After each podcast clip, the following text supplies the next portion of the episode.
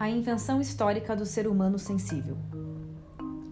Além da valorização do trabalho útil e cotidiano, há no Ocidente outra fonte moral de origem histórica que igualmente permeia todas as avaliações acerca de nós mesmos e do mundo. Trata-se do que se poderia chamar de expressivismo ou de ética da autenticidade. Se o desempenho no trabalho útil do ser humano produtivo constituía o núcleo da dignidade universalizável do trabalhador, na ética da autenticidade, a noção de ser humano sensível é o núcleo dessa outra fonte moral singular. O processo de aprendizado moral e histórico procurou associar o desempenho produtivo em benefício da comunidade ao desenvolvimento de uma sensibilidade única em cada indivíduo.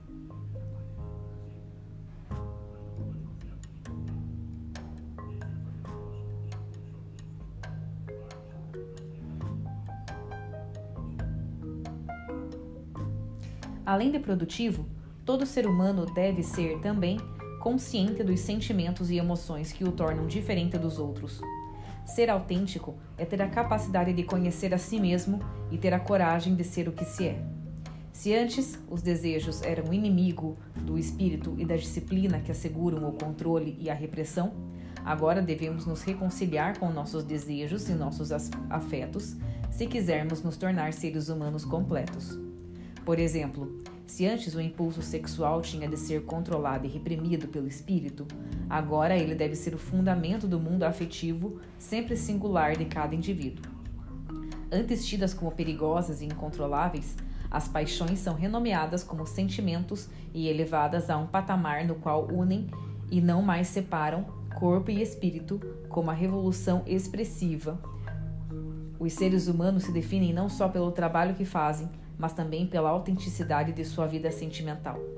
A revolução da sensibilidade e do expressivismo também nasceu na classe média, não na dos artesãos e comerciantes dos séculos XVI e XVII, como no caso da dignidade do trabalho produtivo, mas na classe média letrada dos artistas e intelectuais dos séculos XVIII e XIX. O expressivismo é, portanto, mais tardio e surge como crítica ao conteúdo unilateralmente produtivista e instrumental do mundo do trabalho.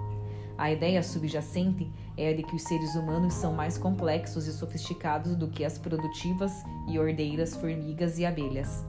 A vida bem vivida deve ter o complemento de uma vida emocional e sentimental rica, que é sempre ou deve ser única e intransferível. Em decorrência das revoluções protestante e expressiva, todos os indivíduos de todas as classes sociais vão definir o êxito ou o fracasso relativos de suas vidas com base não apenas no âmbito do trabalho, mas também no âmbito afetivo. Tanto quanto o trabalho ganham relevo, assim a família e os relacionamentos eróticos e afetivos. Hoje em dia, se perguntarmos a qualquer um o que considera mais importante, a resposta mais provável será a felicidade no trabalho e na família. Mais uma vez, isso não caiu do céu nem foi inventado pelo ego inflado de ninguém. É o resultado de um aprendizado histórico, moral e social. E hoje nos domina a todos, tanto ou mais que as considerações acerca de dinheiro e poder. A relação do expressivismo ou da ética da autenticidade com a dignidade do trabalho útil é, ao mesmo tempo, de cunho complementar e contraditório. Ela é complementar na medida em que só se torna possível por meio da ideia de individualismo e de uma noção de interioridade como espaço interno individual. Esta é uma consequência, como vimos, da mensagem cristã. Assim, tanto a ética da autenticidade como a dignidade do trabalhador útil são ambas versões secularizadas e tardias da mensagem religiosa ocidental e se constroem a partir da mesma concepção do indivíduo enquanto consciência moral. A fonte da moralidade, no entanto, muda em cada um dos casos. O expressivismo contradiz a dignidade do trabalhador útil, posto que nasce historicamente mais tarde e como reação a uma utilidade vista como superficial e mesquinhamente econômica. Se a dignidade do trabalho útil é uma mensagem que começa a se universalizar no século XVI de Lutero, o expressivismo é uma realidade mais tardia, fruto do trabalho especulativo de elites intelectuais e artísticas em processo de secularização. Suas fontes históricas mais claras se encontram no movimento romântico e expressivo alemão da última metade do século XVIII, que depois se difunde rapidamente por toda a Europa. O sentimento determinante desse movimento voltava-se contra o mundo do trabalho percebido como repetitivo, desumanizador e alienante. A noção de indivíduo, pressuposta nesse ambiente e comandado pela noção de utilidade, é a de que o ser humano não passa de uma máquina destinada ao trabalho, desvinculado de outras necessidades humanas que não as necessidades materiais da mera reprodução econômica e animal da sobrevivência. Ou seja, a necessidade interna, inerente a todos os seres humanos de todas as épocas, foi percebida por essas elites intelectuais como uma interpretação amesquinhada e superficial por se restringir apenas ao trabalho produtivo. Já a ética da autenticidade e do expressivismo defendem que o indivíduo e a vida humana são ou devem ser mais do que a reprodução de um animal que trabalha para sobreviver materialmente. Portanto, o ser humano não deve ser pensado apenas como um instrumento, mas como um fim em si mesmo. Afinal, no contexto do mercado capitalista, o trabalho produtivo e útil é um meio para fins postos pelo próprio mercado. Fins estes que ninguém escolhe e que são impostos de fora para dentro obrigando o indivíduo a se submeter à lógica do mercado, sob pena de ficar desempregado e passar fome. Na verdade, essas duas leituras modernas sobre as fontes morais da existência, as quais conferem sentido à nossa vida, quer tenhamos consciência disso ou não, espelham precisamente as duas vertentes mais importantes do protestantismo. Embora ambas sejam influenciadas pela visão luterana, seus sentidos são muito distintos. O chamado protestantismo ascético influente sobretudo na Holanda, na Inglaterra e nos Estados Unidos, apresenta uma visão do indivíduo como instrumento de, trans de transformação da realidade exterior, sendo o trabalho produtivo e útil o meio adequado para esta intervenção. Nesta versão da mensagem protestante, o mundo interior está subordinado à ação transformadora da realidade exterior. O que conta aqui para o aumento da glória de Deus na terra, e depois, na versão secularizada, da contribuição individual para o bem comum é a efetiva transformação da realidade exterior. Este é o critério pelo qual o indivíduo vai ser avaliado, seja por si mesmo, seja pelo restante da sociedade. Como toda moralidade é sócia e nunca individual apenas, a fonte da autoestima não se distingue da, forma, da fonte do reconhecimento social dos outros.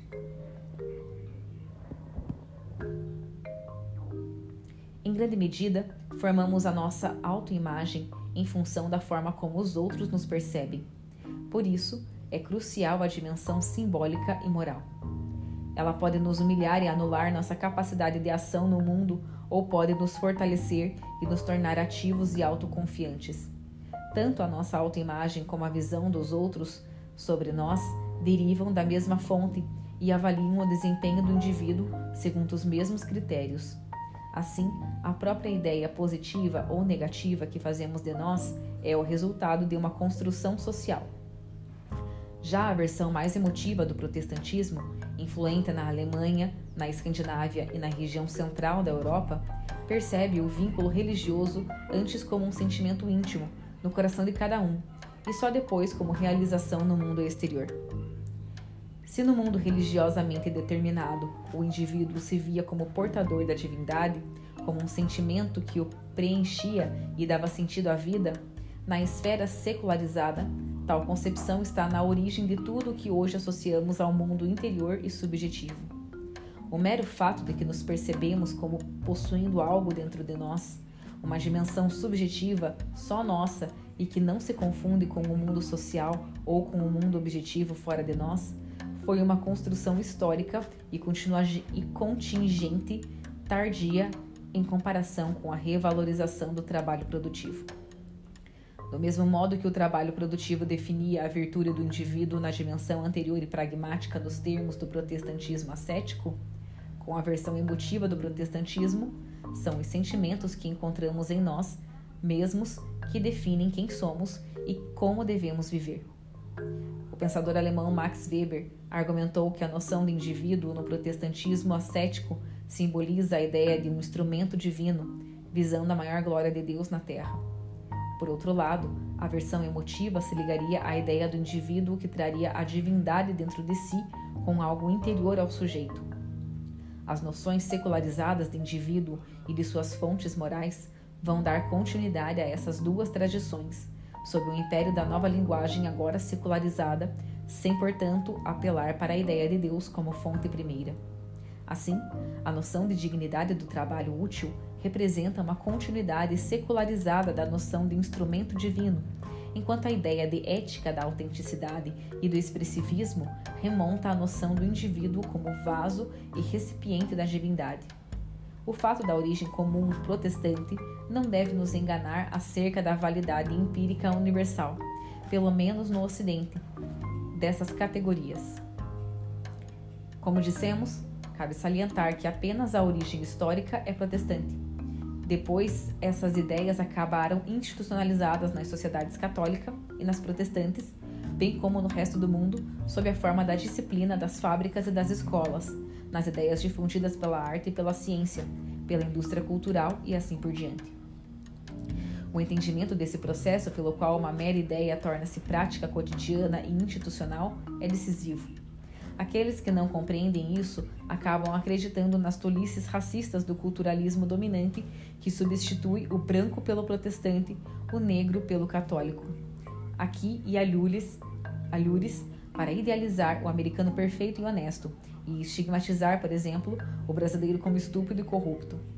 O problema é que há muitos intelectuais que seguem por esse caminho.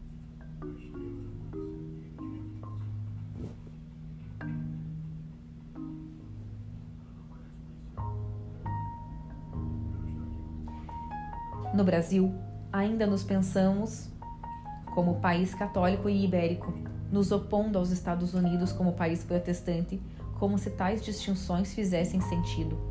E ainda se recorre a esse procedimento pré-científico para afirmar a superioridade e inferioridade de um e de outro, não só em termos econômicos, mas também morais. A vira-latice brasileira sobrevive por conta dessa visão míope e rasteira do mundo, reproduzida por universidades, escolas, TVs e jornais. Para esclarecer a questão, cabe distinguir duas formas muito diferentes de se perceber a influência da ideia de cultura. Primeiro, há o que chamo de culturalismo conservador, o qual imagina as sociedades concretas sendo regidas por concepções de mundo ainda religiosas e transfiguradas em mitos nacionais, de caráter positivo ou negativo.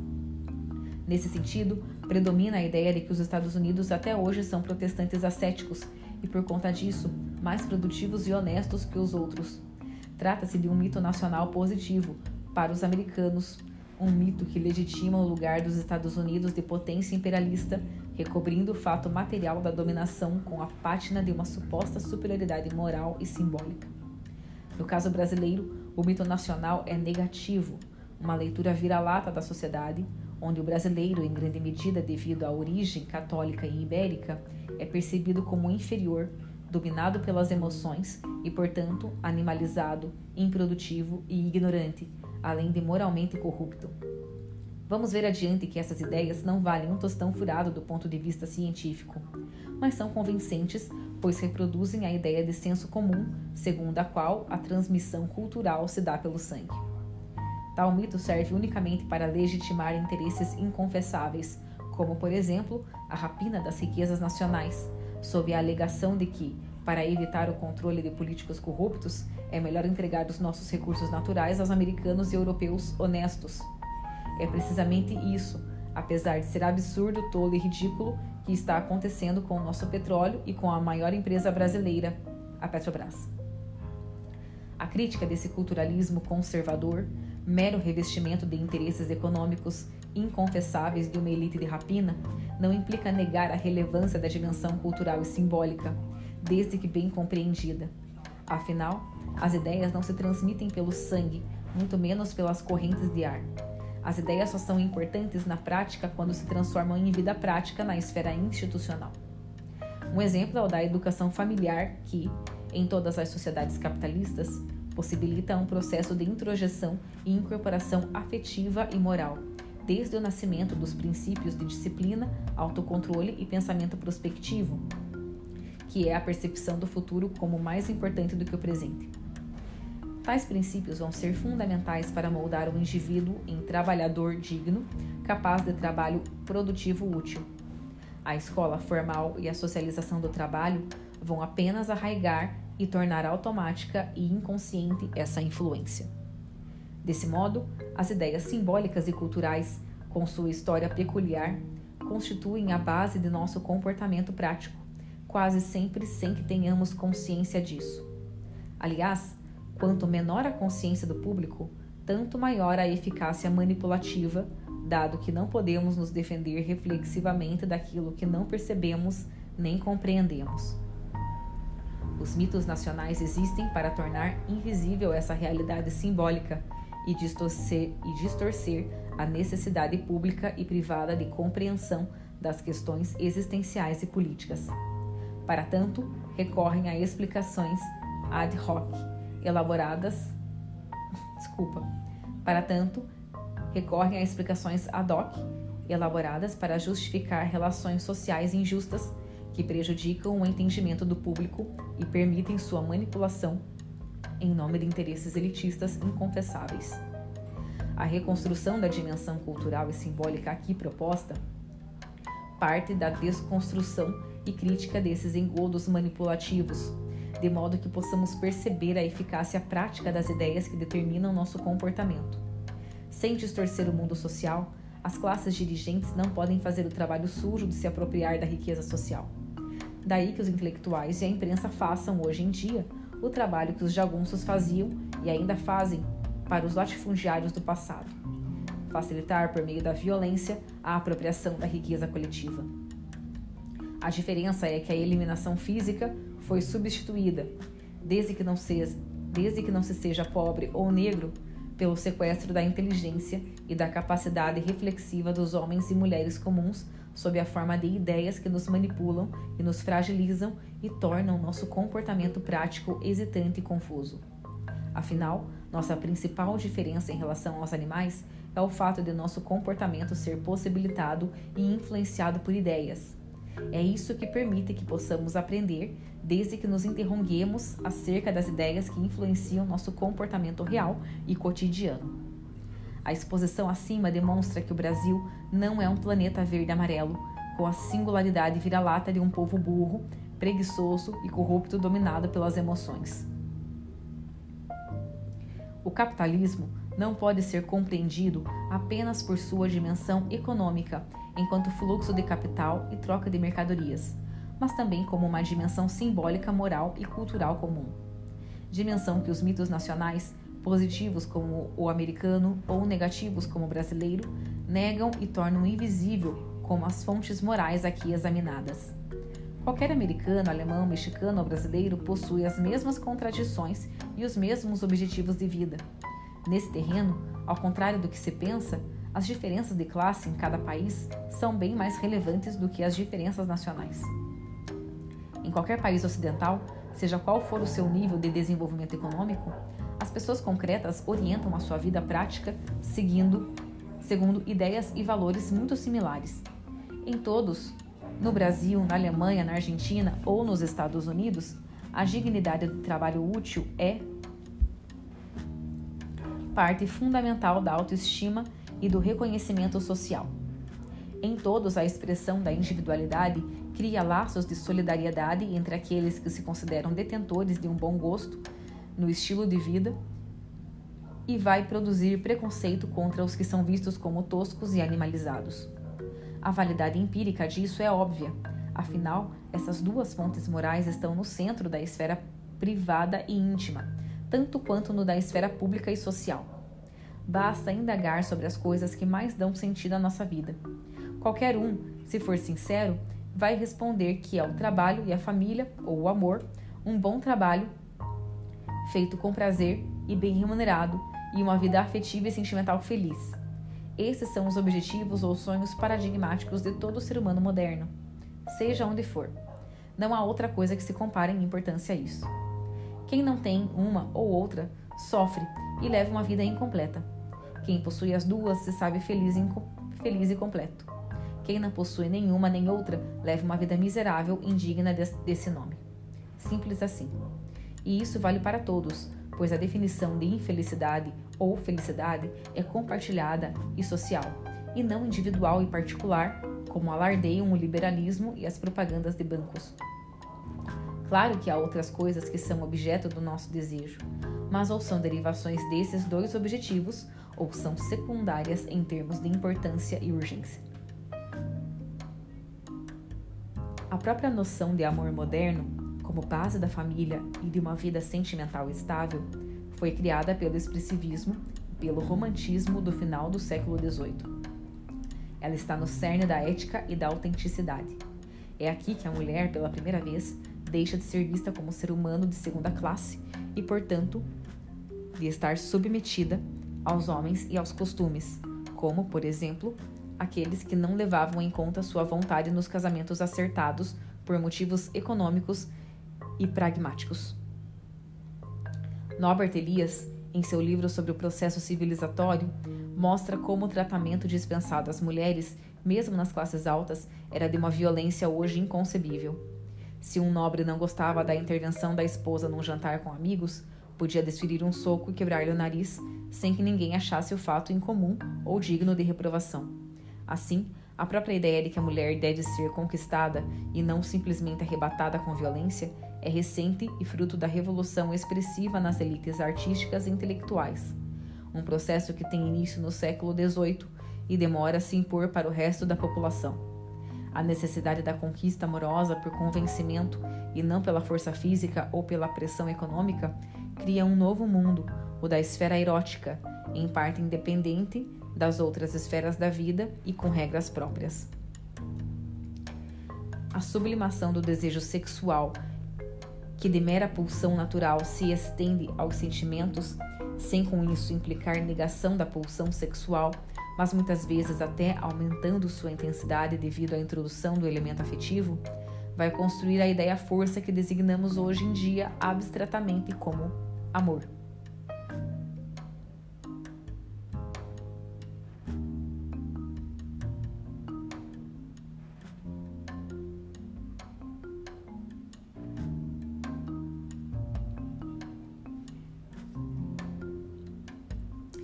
Depois dessa invenção cultural e histórica, quer ela seja vivida como ilusão ou realidade, nenhum de nós deixa de sentir o agulhão do desafio que nos é imposto.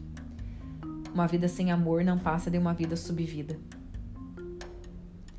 Criações históricas, as fontes morais, como nos dois casos aqui tratados, passam a comandar nossa existência e não apenas modificam a forma como percebemos o mundo social. Elas nos transformam por dentro e conferem nova orientação aos nossos desejos e emoções mais íntimas. Esta é a comprovação empírica da eficácia dessas ideias morais. Desde o século XVIII, essa revolução expressiva vem se expandindo paulatinamente para todas as classes e todo o mundo. Um grande catalisador foi o movimento dos jovens, dos hippies e da contracultura da década de 60. A partir daí, ela deixa de ser associada às elites culturais e se torna um valor para as grandes massas. Também ultrapassa os limites da poesia e da literatura e avança para a indústria cultural, virando conteúdo de novelas, filmes e revistas de grande vendagem. Surge assim uma poderosa indústria para ensinar o que é e como se conquista a felicidade que vislumbramos do amor, no amor. O expressivismo e a demanda por sensibilidade instauram uma necessidade universal que sustenta uma indústria cultural, uma indústria da beleza, do bom gosto e do entretenimento, tudo para vender aquilo que, por definição, não se poderia comprar, a sensibilidade única e original de cada um. O que deveria ser uma aventura de autodescoberta individual acaba por virar mercadoria massificada não apenas a percepção do amor e da vida familiar sofreu uma mudança drástica por causa do expressivismo.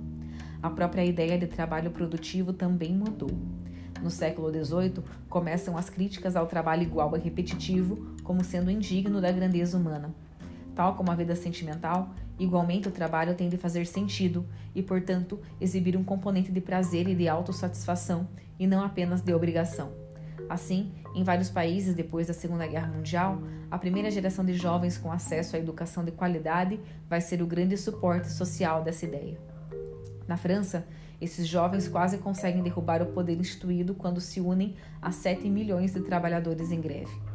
É então que o capitalismo se dá conta de que gerou seu maior inimigo. Não mais a União Soviética, tão produtivista quanto o próprio capitalismo, mas o inimigo em casa, os filhos que se revoltam contra o mundo bem comportado, baseado na mesmice e na tradição acrítica representada pelas gerações mais velhas.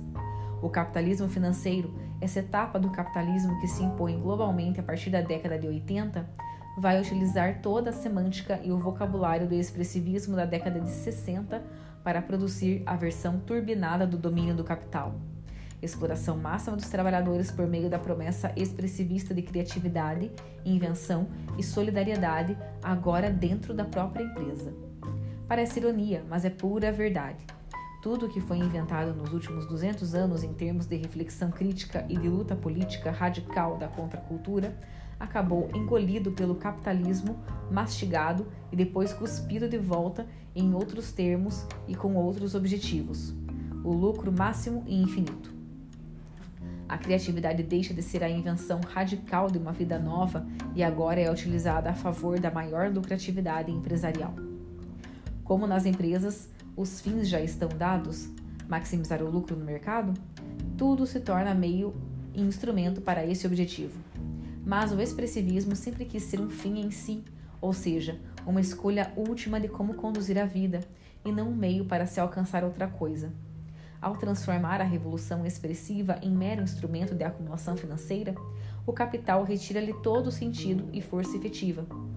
Foi precisamente isso que fez o capitalismo financeiro, aliciando um exército simbólico de intelectuais e jornalistas, apropriando-se de todos os jornais e de toda a imprensa, subsidiando e manipulando a produção de filmes, espetáculos musicais e todo tipo de expressão artística. Com isso, o terreno estava ganho para a redefinição da criatividade como gestão de pessoas com fins empresariais, da originalidade como meio de solução de problemas corporativos, da solidariedade como trabalho em equipe para maior produtividade organizacional. Enfim, para fazer os trabalhadores se verem não como explorados, mas como colaboradores e empresários de si mesmos. É assim que muitos se consideram hoje em dia. Somente desse modo podem ser superexplorados a tal ponto que não mais separam o tempo de trabalho do de lazer. Ficam à disposição via celular o tempo todo e ainda se acham muito importantes e felizes com a nova servidão. Em sua origem, essas concepções de liberdade radical tiveram como suporte social principal a classe média, por excelência, a classe associada ao individualismo. As ideias de trabalho com sentido e de vida amorosa feliz e completa se disseminaram para todas as classes sociais, mas é na classe média, como veremos nas trajetórias da vida na parte final deste livro, que vamos encontrá-las em sua maior diversidade, profundidade e força. Essa reconstrução das nossas bases morais é, portanto, fundamental. Sem percebê-las adequadamente, imaginamos que nosso comportamento é motivado apenas por estímulos pragmáticos como dinheiro e poder. Imaginamos que somos páginas em branco sem nada dentro e que nossa renda, o dinheiro que temos no bolso, explica não só nosso consumo, mas também o nosso modo de vida. Para completar o absurdo, imaginamos que, como indivíduos, criamos tudo, os valores e as ideias que seguimos. Aqui se chega ao ápice da imbecilidade. O indivíduo não sabe de nada, nem quem é, tampouco o que a sociedade fez dele, e ainda imagina que sabe de tudo. O ego mais frágil e inseguro é bem aquele que precisa se pensar como mais forte e capaz. O ego inflado do indivíduo moderno é o fator determinante de seu uso pelo mercado e pelos podres poderes para a reprodução de todos os interesses daqueles que são daqueles que estão acumulando riqueza. Se alguém furar com um alfinete esse ego inflado, predominantemente por toda parte, mas sobretudo na classe média, o que teremos é um flato, não obstante percebido como um perfume pelo seu dono.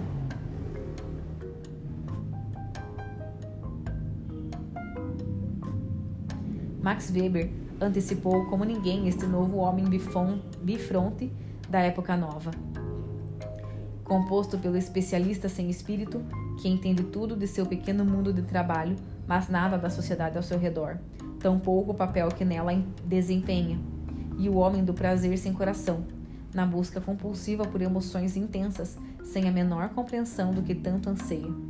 A incompreensão das fontes morais de nosso comportamento nos torna mesquinhos, pequenos, títeres dos poderes que controlam o mundo. Em nenhuma classe social este dilema é mais acentuado do que na classe média. Afinal, ela é a classe do expressivismo e da ética da autenticidade, seja na esfera do trabalho, seja na esfera íntima das emoções e dos desejos. Só a percepção adequada da dimensão cultural e simbólica da vida social nos permite uma compreensão mais profunda e verdadeira da vida que levamos como indivíduos. Ela permite também desmascarar e denunciar os usos perversos do desconhecimento de um público indefeso, usos que promovem interpretações cuja única razão de ser é a legitimação de privilégios injustos. Permite ainda que possamos nos armar de uma compreensão mais justa e verdadeira dos conflitos sociais e existenciais de nosso tempo e de nossa sociedade.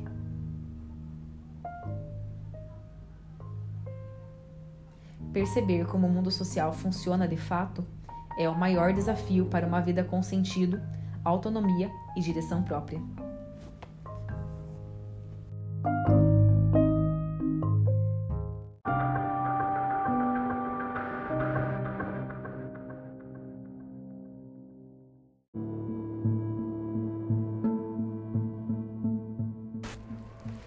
Aprendizado moral e justificação de privilégios. O reconhecimento das fontes morais que nos guiam, seja na vida pública, seja no âmbito mais íntimo, é, portanto, um passo decisivo para a nossa autocompreensão. Como não costumamos ter consciência desses fatores morais, esse reconhecimento muda, de forma radical, o modo como percebemos a vida privada e pública. No entanto, essas fontes morais estão mescladas a fins pragmáticos, que também influenciam o comportamento prático, como o poder e o dinheiro. Normalmente, só levamos em conta essa ação do poder e do dinheiro na condução da vida, o que é um grave erro. Nosso entendimento de nós mesmos e do mundo se empobrece muito com isso. Porém, desde que percebidos conjuntamente com a dimensão moral, o dinheiro e o poder são igualmente decisivos em nossa vida privada e pública.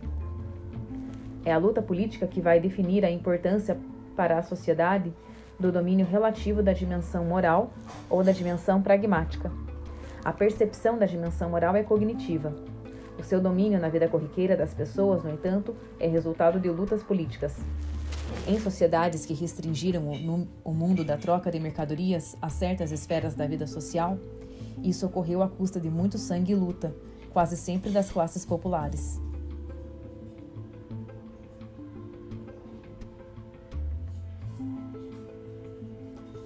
Ali onde o dinheiro parece mandar em tudo, como no Brasil e nos Estados Unidos, isso também foi resultado de luta política, dessa vez decidida, sem compromissos, pelas classes dominantes, ou seja, pelos proprietários que impõem sua moeda, o dinheiro, como supremo valor social.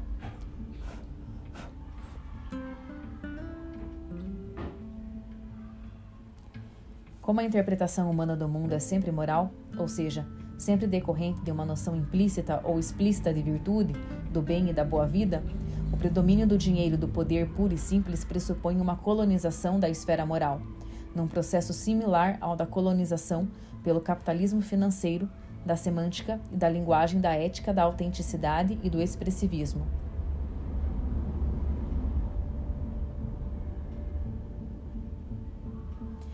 Os donos do dinheiro e do poder não podem simplesmente dizer ao restante da sociedade: Nosso intuito é deixar todos vocês otários, sem propriedade e sem poder, apenas com a roupa do corpo, trabalhando nas condições mais favoráveis para mim.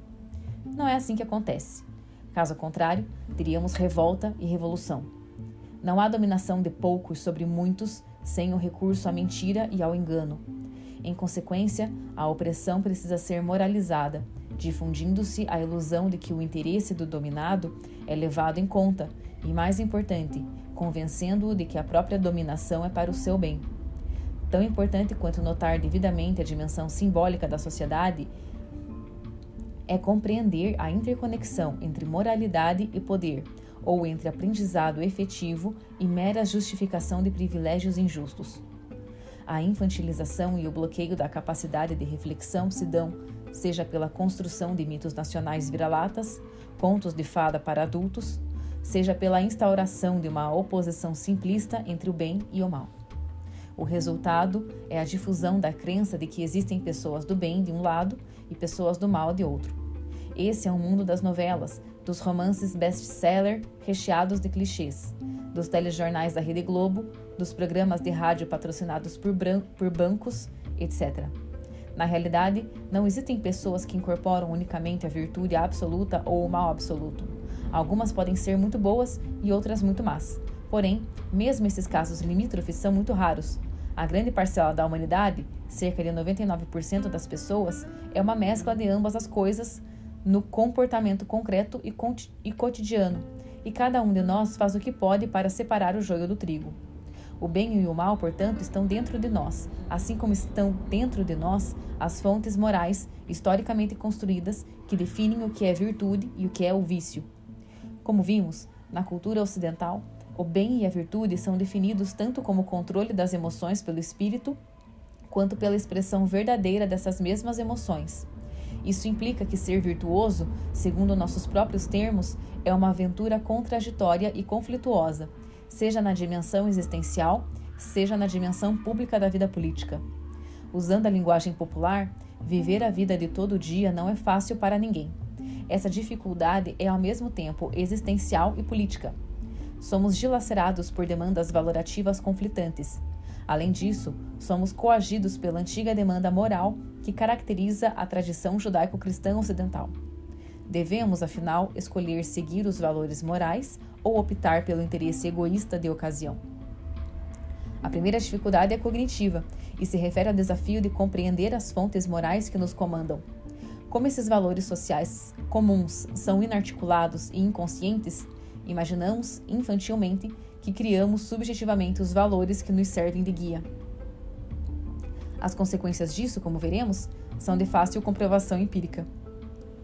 Apesar de tais valores serem invisíveis, ou melhor, apesar de serem tornados invisíveis à nossa reflexão consciente pelos podres poderes que nos dominam, seus efeitos no comportamento prático são facilmente observáveis e comprováveis. Basta observar o mais importante, ou seja, o comportamento prático e não as opiniões explícitas que as pessoas mantêm sobre si mesmas. A opinião explícita que temos sobre nós mesmos tende a ser a mera justificativa da vida que levamos ou a mera repetição de chavões da mídia e da indústria cultural. Como amamos justificar o que somos, exatamente por conta disso costumamos odiar a verdade. Misturando e confundindo com esse desafio cognitivo, há o desafio moral de viver ou não de acordo com esses critérios normativos. Essa é outra questão, distinta da primeira, ainda que relacionada a ela.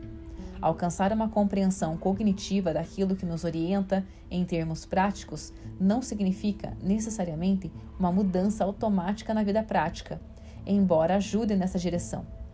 Ao se reforçarem mutualmente, essas duas dificuldades constroem um contexto de desorientação confusão e impotência que nos assalta a todos, se formos sinceros com nós mesmos, tanto na vida privada como na vida pública. Antes de tudo, vamos examinar o conflito entre, de um lado, a dimensão moral e instrumental, e de outro, a dignidade do produtor útil. Uma inegável dimensão de aprendizado e evolução moral está associada à substituição da honra medieval, acessível apenas à nobreza, por oposição a todos os outros, desprovidos de honra e fadados à submissão política e servidão econômica. Quando se substitui essa honra pela dignidade, ou seja, quando a restrita nobreza de sangue dá lugar à dignidade do trabalho de muitos, temos o que talvez seja a maior conquista moral e política do Ocidente. Como em praticamente todas as ideias seculares, sua origem remonta à implantação do valor máximo do cristianismo ao longo de dois milênios de pregação constante resultando num aumento da igualdade real entre os seres humanos. Precisamente, a realização desse valor máximo de nossa cultura está em jogo na passagem da honra de poucos para a dignidade de muitos. O ganho moral é inegável. Tanto a autoestima e o amor próprio, como o respeito dos outros e o reconhecimento social, coisas que buscamos e necessitamos tanto quanto um prato de comida, podem agora ser universalizados, alcançando todos os que trabalham. Pelo menos potencialmente, todos os seres humanos podem ter acesso a essa dimensão antes muito restrita. a fonte moral de todo amor próprio, prestígio social e reconhecimento individual, sem os quais ficamos doentes e somos apenas uma sombra de nós mesmos, passa a ser referida ao trabalho que todos podem realizar.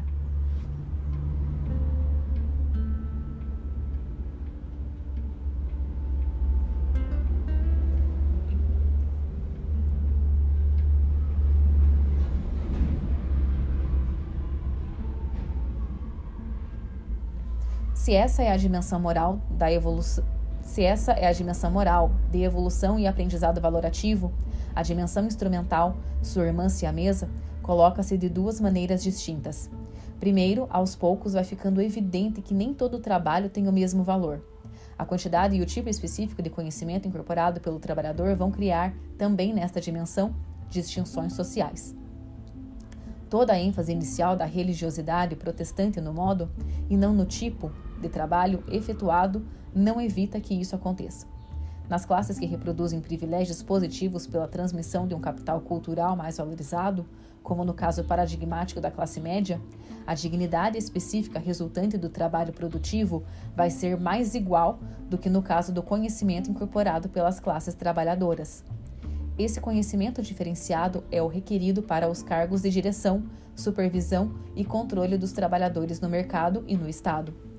Também é o tipo de conhecimento necessário à legitimação da dominação socioeconômica na esfera pública e no imaginário social.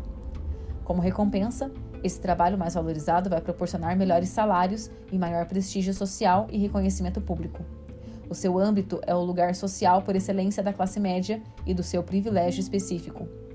Mesmo nos países mais avançados neste aspecto moral e simbólico, e portanto mais igualitários, Tal diferenciação crucial gera distinções sociais perceptíveis.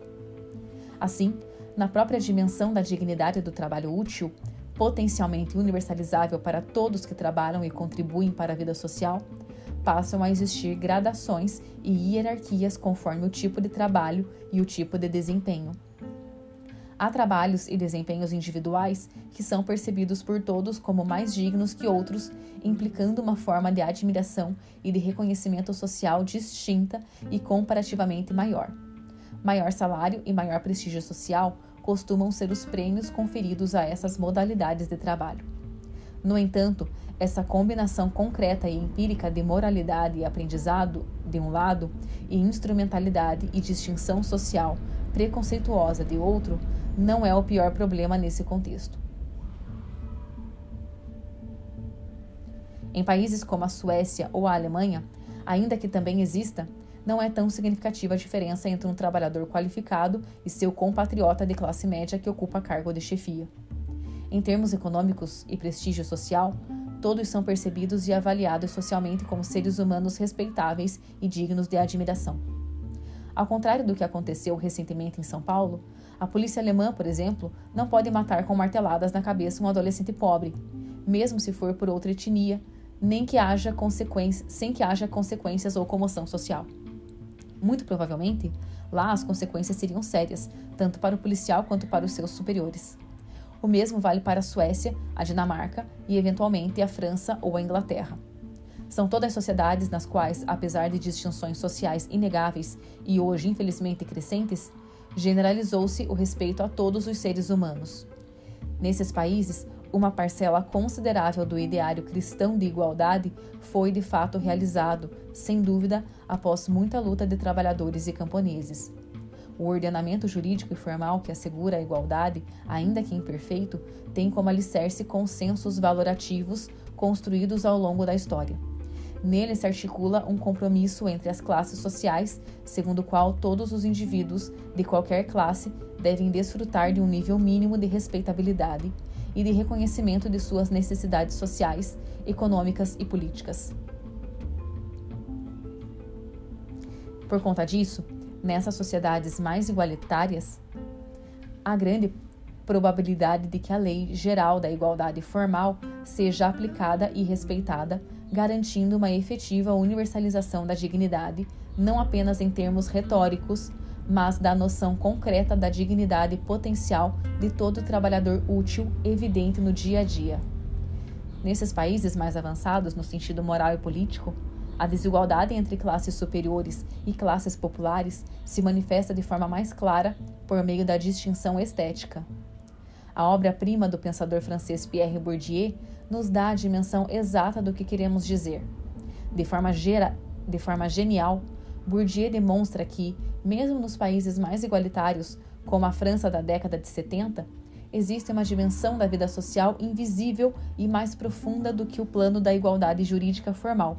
E nesse outro plano são recriados preconceitos inabaláveis que legitimam a desigualdade de fato. Embora não reconstrua a gênese da fonte moral aqui apresentada com a ajuda da obra de Charles Taylor, Bourdieu compreende que a distinção entre espírito, corpo, entre espírito e corpo instaura uma linha divisória que as pessoas comuns não percebem conscientemente, mas que, não obstante, dirige seu comportamento prático e suas escolhas e avaliações. Como vimos, o comportamento prático é o que deve ser levado em conta e não as ilusões com que justificamos o nosso modo de vida.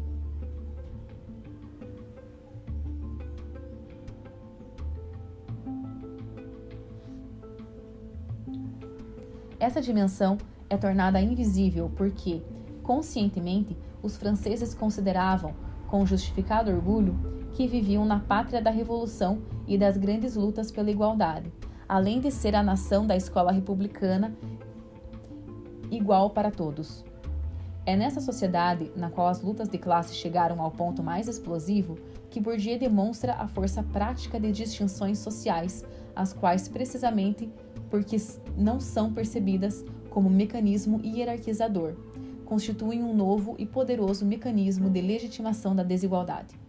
O senso estético, seja real ou postiço, logra separar na vida cotidiana os seres humanos sensíveis do restante da população, percebido apenas como massa ignara condenada ao trabalho produtivo e manual.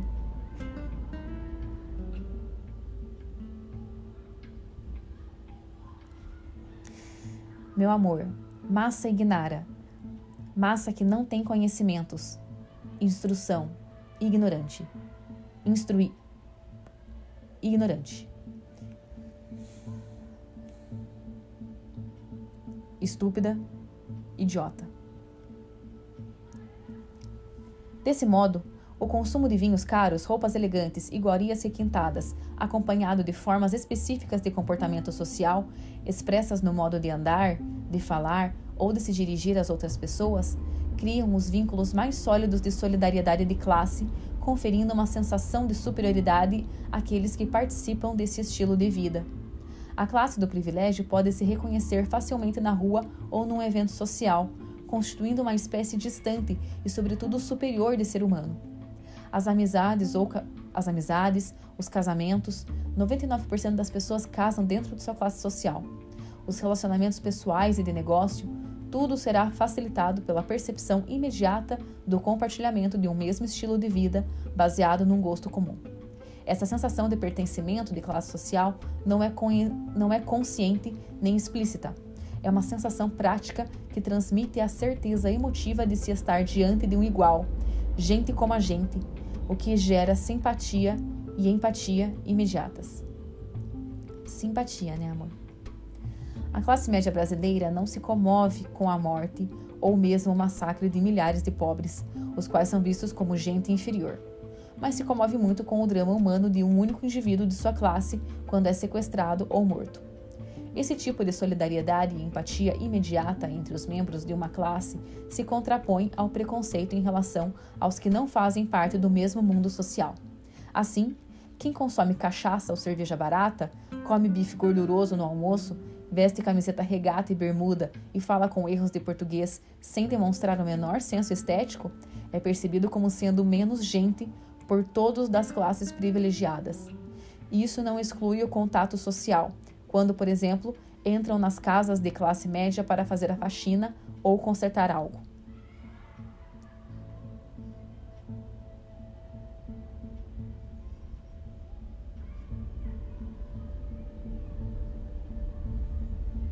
Mas com essa gente não se travam amizades reais, não se casam, não se fazem negócios. É assim que o mundo social se mantém desigual, apesar da pretensão formal de igualdade jurídica entre as pessoas. É assim que o pertencimento de classe efetivamente atua em nosso cotidiano. E isso acontece em todas as atuais sociedades capitalistas, seja na periferia do sistema, como no México e no Brasil, seja no centro, como nos Estados Unidos e na França. Aqui se nota como é idiota, não há termo melhor, pois faz de imbecis aqueles que nisso acreditam. A noção de que existiria um jeitinho brasileiro só nosso, um planeta vira-lata e verde-amarelo só dos brasileiros. Em todas as sociedades modernas, são essas ligações emotivas e personalíssimas que estão por trás de todo tipo de privilégio. A concepção do ser humano sensível, que nos afeta a todos, mostra a ambiguidade inexorável da vida social e humana. Por um lado, ela implica efetivamente um aprendizado moral. É importante se autoconhecer, saber quais são as emoções, os desejos e sentimentos que nos singularizam como produtos de uma biografia que, apesar de obedecer a traços sociais gerais, sempre é muito particular a cada indivíduo.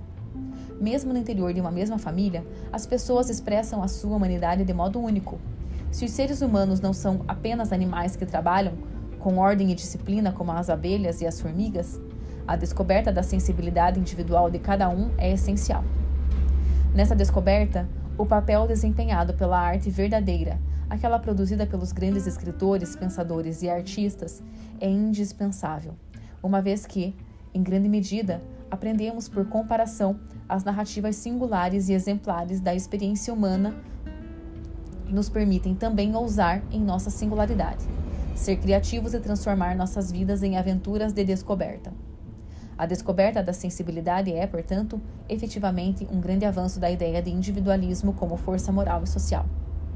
Ao mesmo tempo, dor e delícia de tudo o que é humano, a ideia de sensibilidade também é uma arma contra os outros na luta pela posse dos recursos sempre escassos, tanto materiais, como roupa e vinho, quanto imateriais, como prestígio, charme, admiração ou respeito.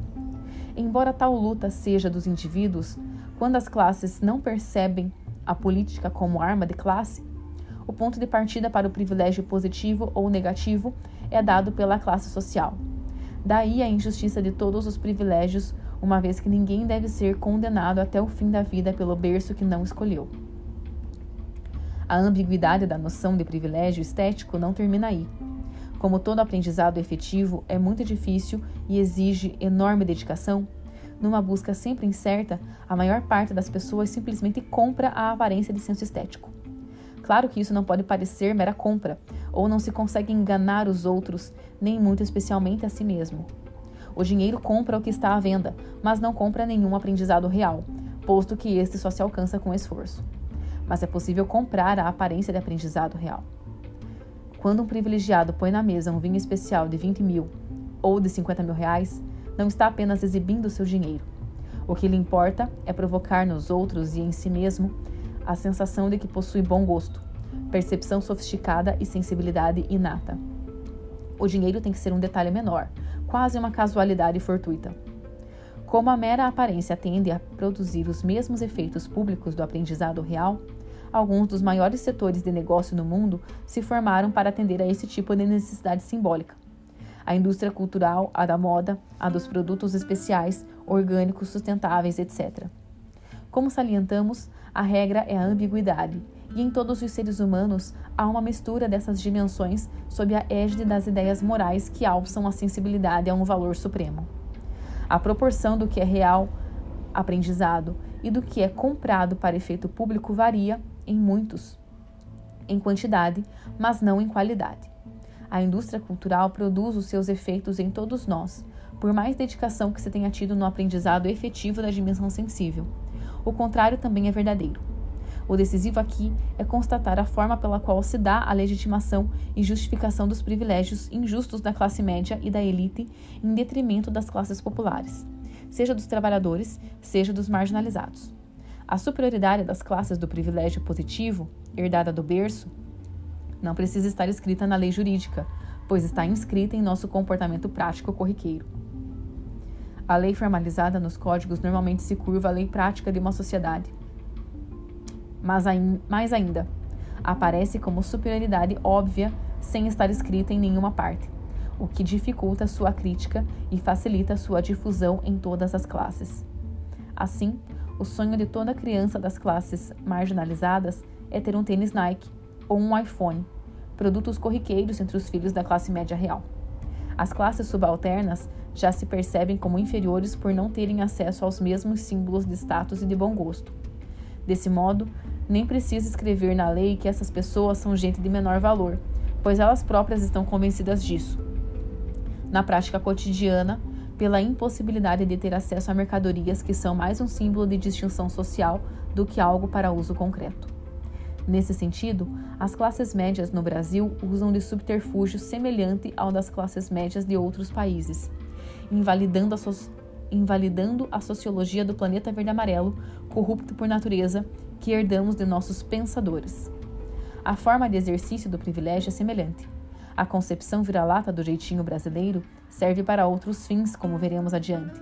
Mas sem apelar a esse viralatismo, há de fato entre nós uma singularidade da dominação social na relação entre as classes privilegiadas e as classes populares.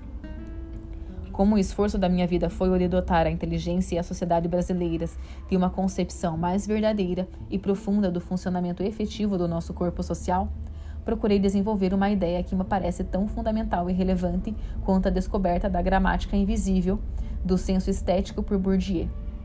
Por conta disso, me empenhei em elaborar teoricamente e depois comprovar empiricamente que nas sociedades modernas existe uma dimensão invisível e legitimadora da desigualdade que se manifesta também na noção de subdignidade do trabalho útil. Essa dimensão nunca foi explorada por Bourdieu, a despeito dele ter analisado sociedades similares à brasileira, como é o caso da Argélia. Para mim, nem Bourdieu nem Taylor, os autores que mais contribuíram nessa minha empreitada, desenvolveram ou atentaram para as características hierarquizantes e justificadoras de desigualdades fáticas dessa dimensão do trabalho útil. Isso se explica pelo fato de que as sociedades de que respectivamente fazem parte, a França e o Canadá, não possuem ou pelo menos não possuíam contingentes expressivos de marginalizados. Para mim, ao contrário, esse é o ponto a ser explicado para se entender a singularidade brasileira. Mesmo quando não compreendia o fenômeno teoricamente, ou seja, não identificava a forma específica com que se produzia, nem tinha a oportunidade de comprová-lo empiricamente, minha intuição de brasileiro dizia que não havia mais importante para entender o país de modo mais profundo do que compreender a eternização entre nós de uma parcela marginalizada da população. É essa ralé de marginalizados, abaixo da classe trabalhadora, que, sob outra forma, dá continuidade à sociedade escravocrata, escravocrata do passado.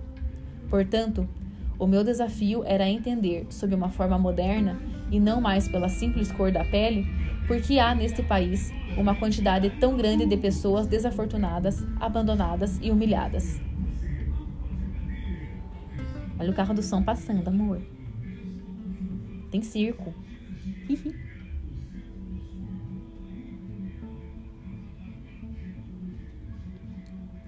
Para mim, descobrir isso era a chave para a compreensão da sociedade brasileira como um todo uma chave capaz de explicar o fato de que, ainda que participando do mundo moderno e do capitalismo industrial, mantínhamos aqui uma sociabilidade violenta, bárbara, sádica, patológica e repugnante. Sob a influência das tolices do patrimonialismo vira-lata, sempre nos vimos como uma sociedade marcada pela corrupção do Estado, relegando ao esquecimento mais óbvio. Somos os herdeiros da maior sociedade escravocrata do planeta. Quem não sabe quem é jamais pode aprender, e quem nunca aprende está condenado à repetição. Como se constrói a ralé de novos escravos e de que modo isso explica boa parte do comportamento da nossa classe média? Aqui o essencial é constatar o papel do conhecimento como um capital tão importante para o funcionamento do capitalismo quanto o próprio capital econômico. O próprio dinamismo econômico do capitalismo advém do seu aproveitamento sistemático da ciência e do conhecimento nos meios de produção. Sem esse aspecto, o capitalismo perde a vantagem comparativa diante de outros sistemas econômicos. Além disso, é o conhecimento incorporado no próprio trabalhador que determina, em grande medida, a maior ou menor produtividade do trabalho. A incompreensão disso nos condena a uma interpretação redutora e economicista do capitalismo, tal como fazem os liberais, que reduzem a classe social à faixa de renda, ou ainda como alguns marxistas que levam em conta apenas a ação do capital econômico. Afinal, o capital econômico e a propriedade são concentrados em todo o mundo. O potencial democrático do capitalismo sempre depende da generalização do conhecimento, uma fonte de distinção e reconhecimento social de acesso restrito nas sociedades pré-capitalistas.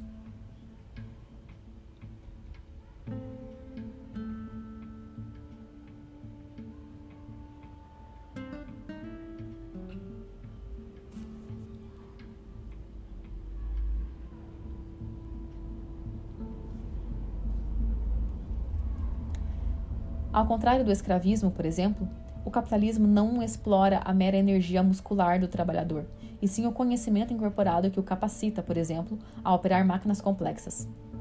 Ainda que o conhecimento da classe média seja mais valorizado, em função de sua escassez e do tempo livre requerido para sua incorporação, um privilégio das classes médias que podem dispor do tempo livre dos filhos e de boas escolas, também os trabalhadores têm acesso a conhecimento útil. Ainda que menos valorizado e legítimo, esse conhecimento é o que permite à classe trabalhadora lutar no mercado de trabalho por empregos melhores e mais estáveis do que os marginalizados. Estes estão fora do mercado de trabalho competitivo por falta de condições prévias mínimas para a incorporação de qualquer conhecimento útil. Esse fato, obviamente, não significa que esta classe não seja explorada. Antes, pelo contrário, por conta de sua fragilidade, ela é superexplorada, sobretudo pela própria classe média. Como é a classe média como é a classe dos marginalizados que herda o abandono, o esquecimento, o ódio, a humilhação e o desprezo cotidianos que se dirigiam ao escravo, tudo para ela vai ser mais difícil. Em vez de ajuda ou reparação do que lhe foi retirado com violência, ela é humilhada e vítima do mesmo sadismo e prazer na humilhação que animava os senhores brancos contra os negros no Brasil escravocrata. Uma das consequências é a dificuldade para essas pessoas formarem famílias pois a tradição nesta classe é a ausência de família, dificultada no escravismo e depois reproduzida pela socialização familiar precária, uma vez que os pais não podem dar aos filhos o que nunca tiveram. Sob todas as formas, o abuso dos mais fortes sobre os mais frágeis é o dia a dia dessa classe odiada e esquecida. Como o bom aproveitamento escolar exige pressupostos normalmente invisíveis, como atenção, foco, concentração, disciplina, autocontrole, pensamento prospectivo e capacidade de abstração, os filhos da classe média já entram como vencedores no sistema escolar, ao passo que os filhos da classe média dos margin... das... ao passo que os filhos da classe dos marginalizados, e não por culpa deles, já que ninguém escolhe o berço, chegam como perdedores em tenridade. Muitos saem da escola como analfabetos funcionais, incapazes de participar do mercado de trabalho competitivo. Resta a eles depender do emprego da própria energia muscular, tal como no caso dos escravos.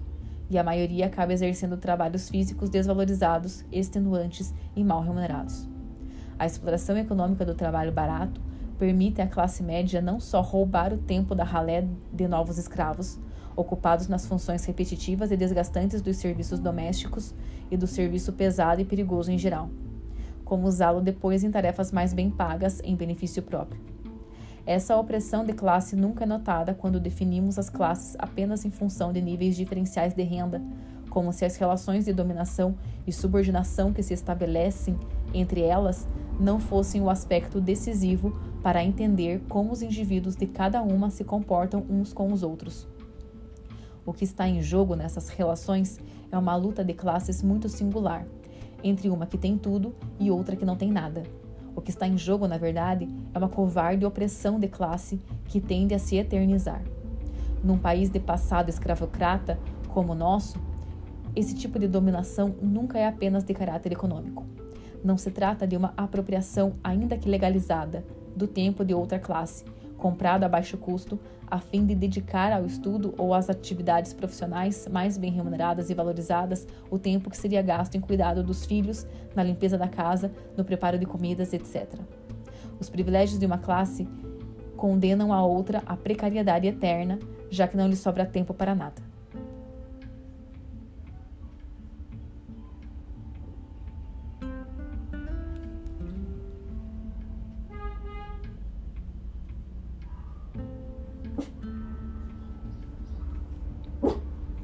Enquanto isso, a classe opressora tem cada vez mais oportunidades de avançar e obter conhecimento e riqueza. A esse aspecto econômico se soma o sadismo, presente no cerne de toda a sociedade fundada no trabalho escravo. Ninguém escraviza o outro sem, ao mesmo tempo, negar-lhe a humanidade. Como o outro não deixa de ser humano e resiste na medida do possível, nem que seja por meio de pequenas sabotagens, a humilhação tem de ser reforçada a cada dia. É preciso mostrar que o outro é inferior e está ali apenas para servir. Com o tempo, o exercício da humilhação se torna prazeroso, multiplicando-se sob as formas da piada suja, do xiste aparentemente apenas de brincadeira, do insulto direto, do preconceito de classe e de raça, e não menos importante, do abuso. Não apenas sexual, embora este seja a forma paradigmática de todo abuso. A classe média brasileira herda o abuso e o sadismo de seus avós, e um dos motivos para isso é que nossa inteligência cooptada e colonizada nem sequer percebe a escravidão como a nossa semente social mais importante. A balela do, patrion do e da corrupção, como se fosse atributo apenas do Estado e da política, assume o lugar principal e subordina, relega ao esquecimento e torna supérflua essa herança maior. Mais uma vez, quem não sabe quem é nunca pode se autocriticar, e quem não se critica nunca aprende nada. Nossa classe média não apenas explora economicamente as classes abaixo dela. Ela humilha covardemente os mais frágeis, os esquecidos e abandonados tanto por ela, classe média, quanto pela elite do atraso. Pior ainda, extrai tanto prazer dessa opressão que sai às ruas toda vez que a política pretende diminuir a abissal distância entre as classes, ainda que com o pretexto, pretexto do moralismo de fachada contra a corrupção seletiva só da política e só da esquerda. Somente contra os partidos das classes populares, a classe média revoltada sai às ruas, nunca contra os partidos da elite e dos proprietários. É isso que a faz tão dócil e manipulável. Outras sociedades, como a francesa, após a Comuna de Paris em 1871, decidiram incluir, por meio do sistema escolar republicano, a parcela da sua população abandonada à própria sorte ou azar.